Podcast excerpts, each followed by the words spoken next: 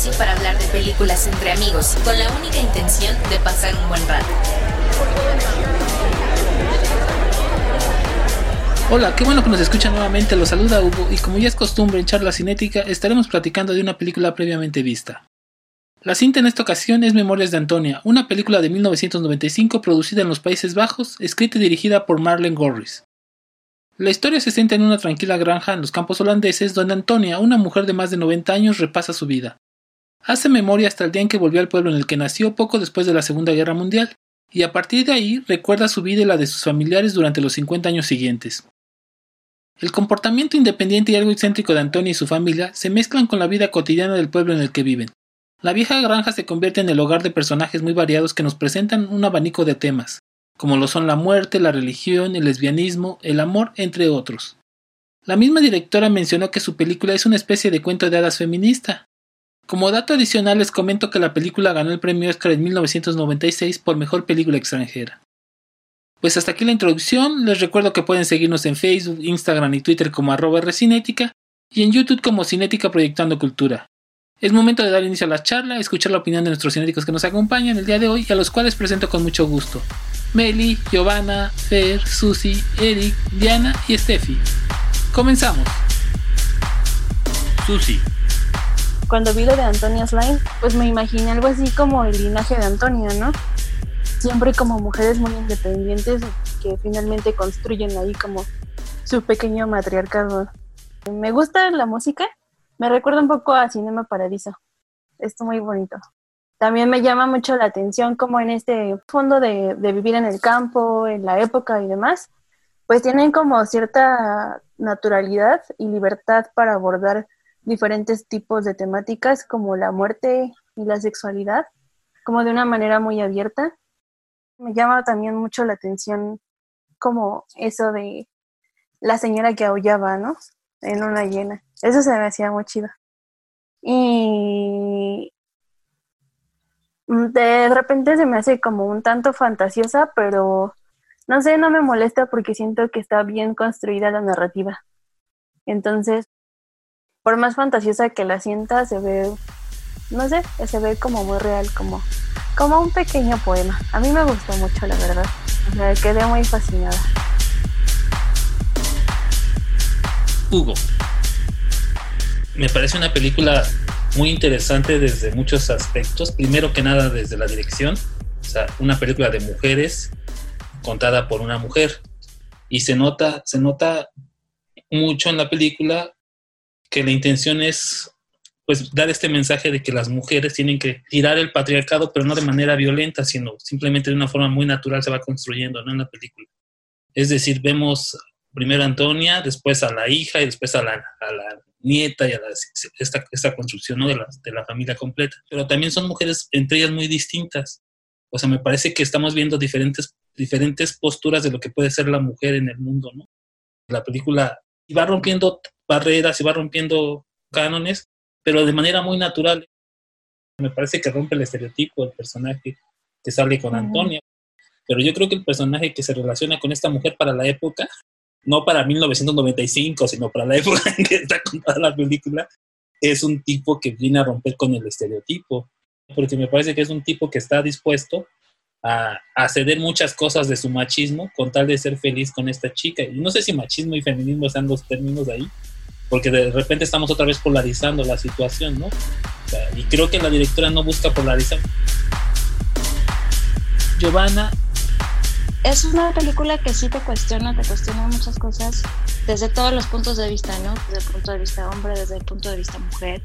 Y también escogí o de pronto pensé en esta película porque también llevar un poco a la discusión el papel de la mujer dentro de la cinematografía, ¿no? Eh, en algún momento platicando con Susi, platicábamos de ese punto, eh, de cómo eh, la mujer también a través de su arte es invisible, ¿no? De cómo lo que plantea en esa película es como traerlo y, y, decir, híjole, hemos estado como en la lucha, en la búsqueda de nuevos espacios, en todos los espacios de todas las profesiones, eh, y que ahí la llevamos, ¿no? Es, yo de pronto siento que es como una tortuga que va lento. Y, poner también esa reflexión, ¿no? De, de, de, cómo las mujeres de pronto nos cuesta trabajo, porque la historia de esta eh, cineasta, o sea, fue muy afortunada. Eh, lo que ella ha realizado, pues ha sido como con ese toque eh, parecido a, lo de Antonia, en siempre una visión feminista o femenina, lo podría poner así, y, y que esta película logra el punto que a lo mejor es muy significativo, ¿no? Que le dan un Oscar y dentro de la historia del Oscar es la primera mujer que le dan el Oscar como mejor película extranjera, ¿no? O sea, no solo le dan el Oscar, sino como mejor película extranjera, ¿no? Entonces, es, es esa la reflexión de pronto en la que me metí o me meto eh, con esta película, ¿no? El papel de la mujer y los lugares a donde hemos llegado, ¿no? O donde se tienen que llegar y qué más se tiene que hacer. Eric. A mí incluso yo también leí eso de que había sido mejor aceptada aquí que, que en Europa y, de hecho le la acusaban de ser una, una película, un cuento de hadas feminista. Eh, por ahí leí, un cuento de hadas feminista. Este, y, y siendo honestos, es eso. es un cuento de hadas. Y todo es el cliché y los estereotipos de un cuento de hadas. Eh, eh, nada más que del lado, decantado al lado, al lado femenino.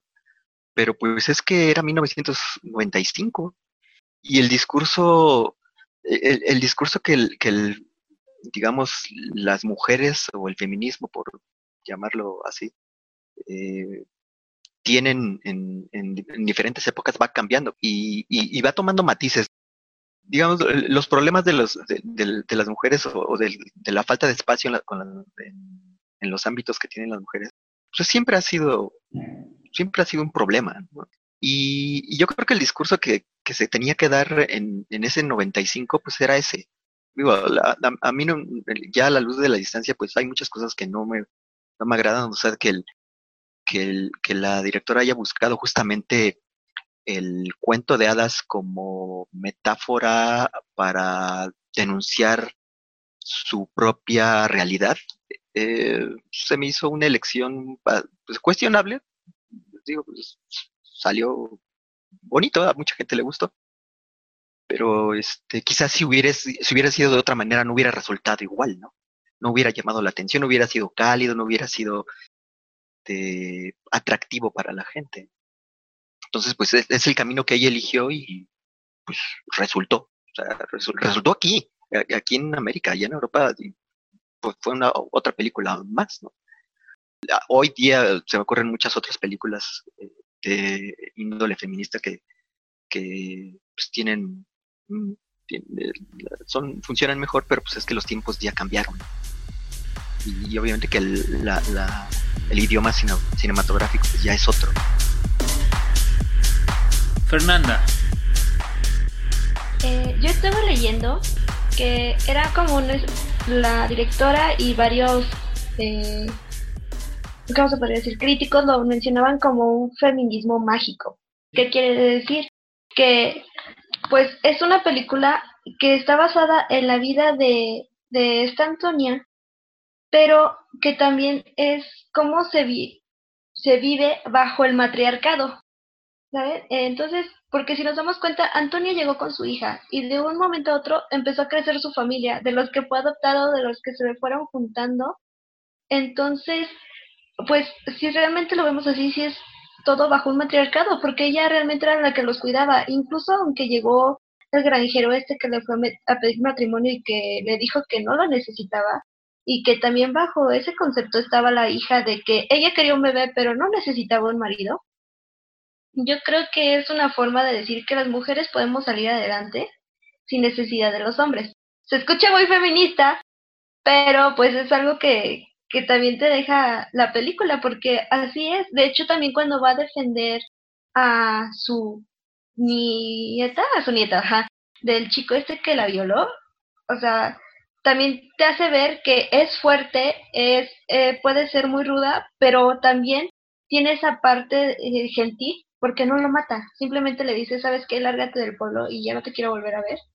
Entonces, esta película me, gustó, me llamó mucho la atención todo eso, eh, también de que va explotando cada una de las ciencias, por ejemplo, la escritura, eh, el arte y todo esto, o sea, si te metes muy, muy a fondo, te das cuenta que es también en lo que la mujer ha podido ir progresando ah, en todo este tiempo. Claro, no de una manera súper rápida, pero para haberse estrenado en el 95, pues sí era como algo muy, se podría decir, un poco fuerte para ese tiempo, porque quería decir que, ¿por qué se estaban revelando, no? Ahora sí leí esto del que le dieron el Oscar y que también fue la primera en ganar un Oscar de directora y pues realmente sí es como hasta de risa de que es una película feminista, entre comillas, y que le dan un Oscar a la primera mujer, entonces fue como el boom de poder decir, las mujeres están aquí y ellas pueden hacer más. Meli. Ay, a mí me gustó muchísimo, muchísimo la película. Es uno de los medios, el cine, en los que podemos pensar en muchísimas cosas, ¿no? Todo lo todos los comentarios que ya han hecho sobre, sobre la película y sobre los personajes y este, pues la verdad es que mm, igual investigando, pues sí, ¿no? La, la directora se, se, se autonombra feminista. Y por ahí busqué otras películas que también hablan, hablan sobre el feminismo, ¿no? o retratan esta parte. Y yo lo que pensé fue, bueno, o sea, a través de todos esos detalles de diálogos muy fuertes, que, o sea, fuertes en el sentido de una fuerza em, de mujer poderosa, en la que, por ejemplo, que le dice, pues es que, o sea, yo no necesito de tus hijos, ¿no? Esa, este, pero esa frase muy, muy, este, no sé si cliché, o sea, que, que ha pasado, ¿no? Por, por tantos años, el, el, es que mis hijos necesitan una madre o sea, que Antonia, la, protagonista, diga, pues sí, pero yo no necesito de tus hijos, ¿no? Y ni necesito de ti, yo estoy perfectamente bien con mi hija y mi espacio y, todo lo que yo hago, ¿no? Este, para mí eso, ese tipo de cositas, este, siento que significan muchísimo, ¿no? O sea, por ejemplo, también alcancé a, ver que, que, Antonia y Daniel, su hijas, este, se sentaban en la cabeza, ¿no? De la, de la mesa. Este, pequeños detalles que hacían, que desde mi punto de vista como que rompían con estos este, discursos patriarcales en los que el hombre es la cabeza de la familia y tiene que estar sentado de este, este, en estas posiciones, ¿no? De la mesa. Eh, me parece también un, un, momento muy, muy importante cuando desafían al padre eh, de la iglesia. Este, en cómo lo hacen, lo hacen cambiar su discurso de, de, la religión, ¿no? Un poco en el que ya no le tiran tanto a, la, a, las mujeres o a la, a la, figura de ellas, ¿no? De, de, de Antonia y de su hija. Y pues ellas van logrando, van logrando, o se, se van apoderando de espacios a través de, de sus acciones y de la forma en cómo piensan. Steffi. A mí me gustó mucho, eh, me gustó mucho la, la peli. No sabía que era una película feminista. Creo que no lo había pensado hasta ahorita que todos lo mencionan.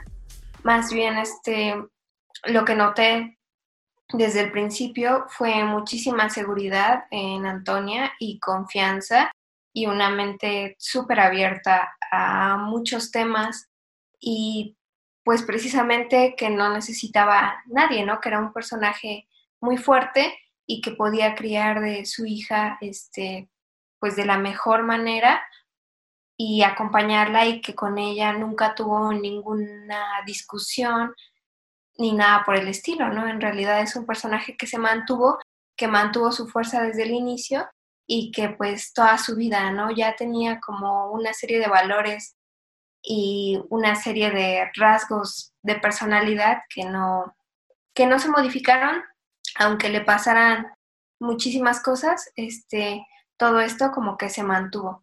otra cosa que me encantó fue que la historia va saltando como de personaje protagónico, si bien Antonia es como pues la principal, va saltando porque la hija, ¿no? Entonces también desarrollan el personaje de su hija y ocupa protagónico en como su tiempo. Y después este tiene a, a la nieta de Antonia y también salta el rol protagónico a la, a la nieta, a Teresa. Y después Teresa tiene a su, a su hija y salta el protagónico a Sara. Eso, eso me gustó mucho, creo que son como cuatro historias en una y que las cuatro coinciden con este rasgo como de, de personalidad, ¿no? Que tienen su personalidad, se aceptan tal y como son y pues con esa seguridad se manejan como, como en su vida. Coincido en esta pequeña sutileza que ya mencionó también Meli, que le dice, pues yo no te necesito a ti, entonces, bueno, a tus hijos, entonces, no hay como por qué yo tenga que ofrecerte algo a cambio de que tú me, me pidas la mano, ¿no? De que se establezca como un compromiso, que es lo que se busca.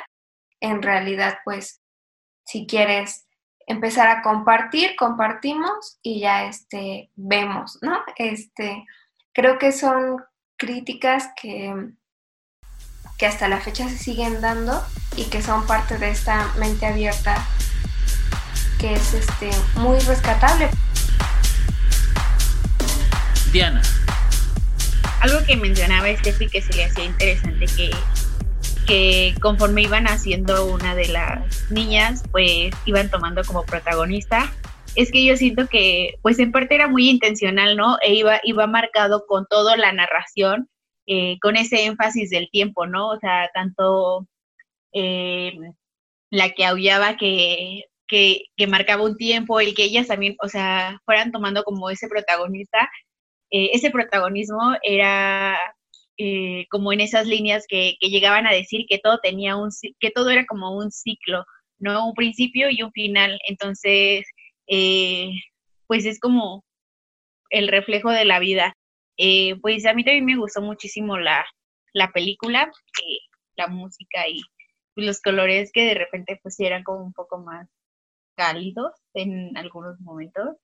Eh, y creo que eh, sí, o sea, la película salió antes de que naciéramos, pero eh, es una muy buena película para, para retomar, ¿no? O sea, por más que, que se llegue a decir que, que hay como esa libertad de expresión o que ya hay más libertad o ya hay más personas con mente abierta o así, pues sigue habiendo muchísimos, muchos tabús todavía.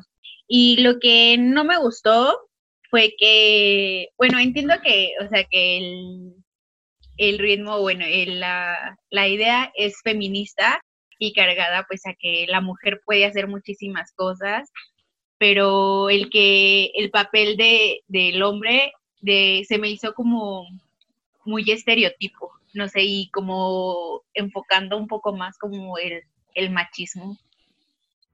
No sé, o sea, creo que igual a lo mejor, no sé, el granjero Bass pudo haber tenido como, eh, dar como ese otro equilibrio de que también hay como un papel de, otro papel de, de otra cara del hombre, ¿no? No solo como que fuera mandilón o algo así.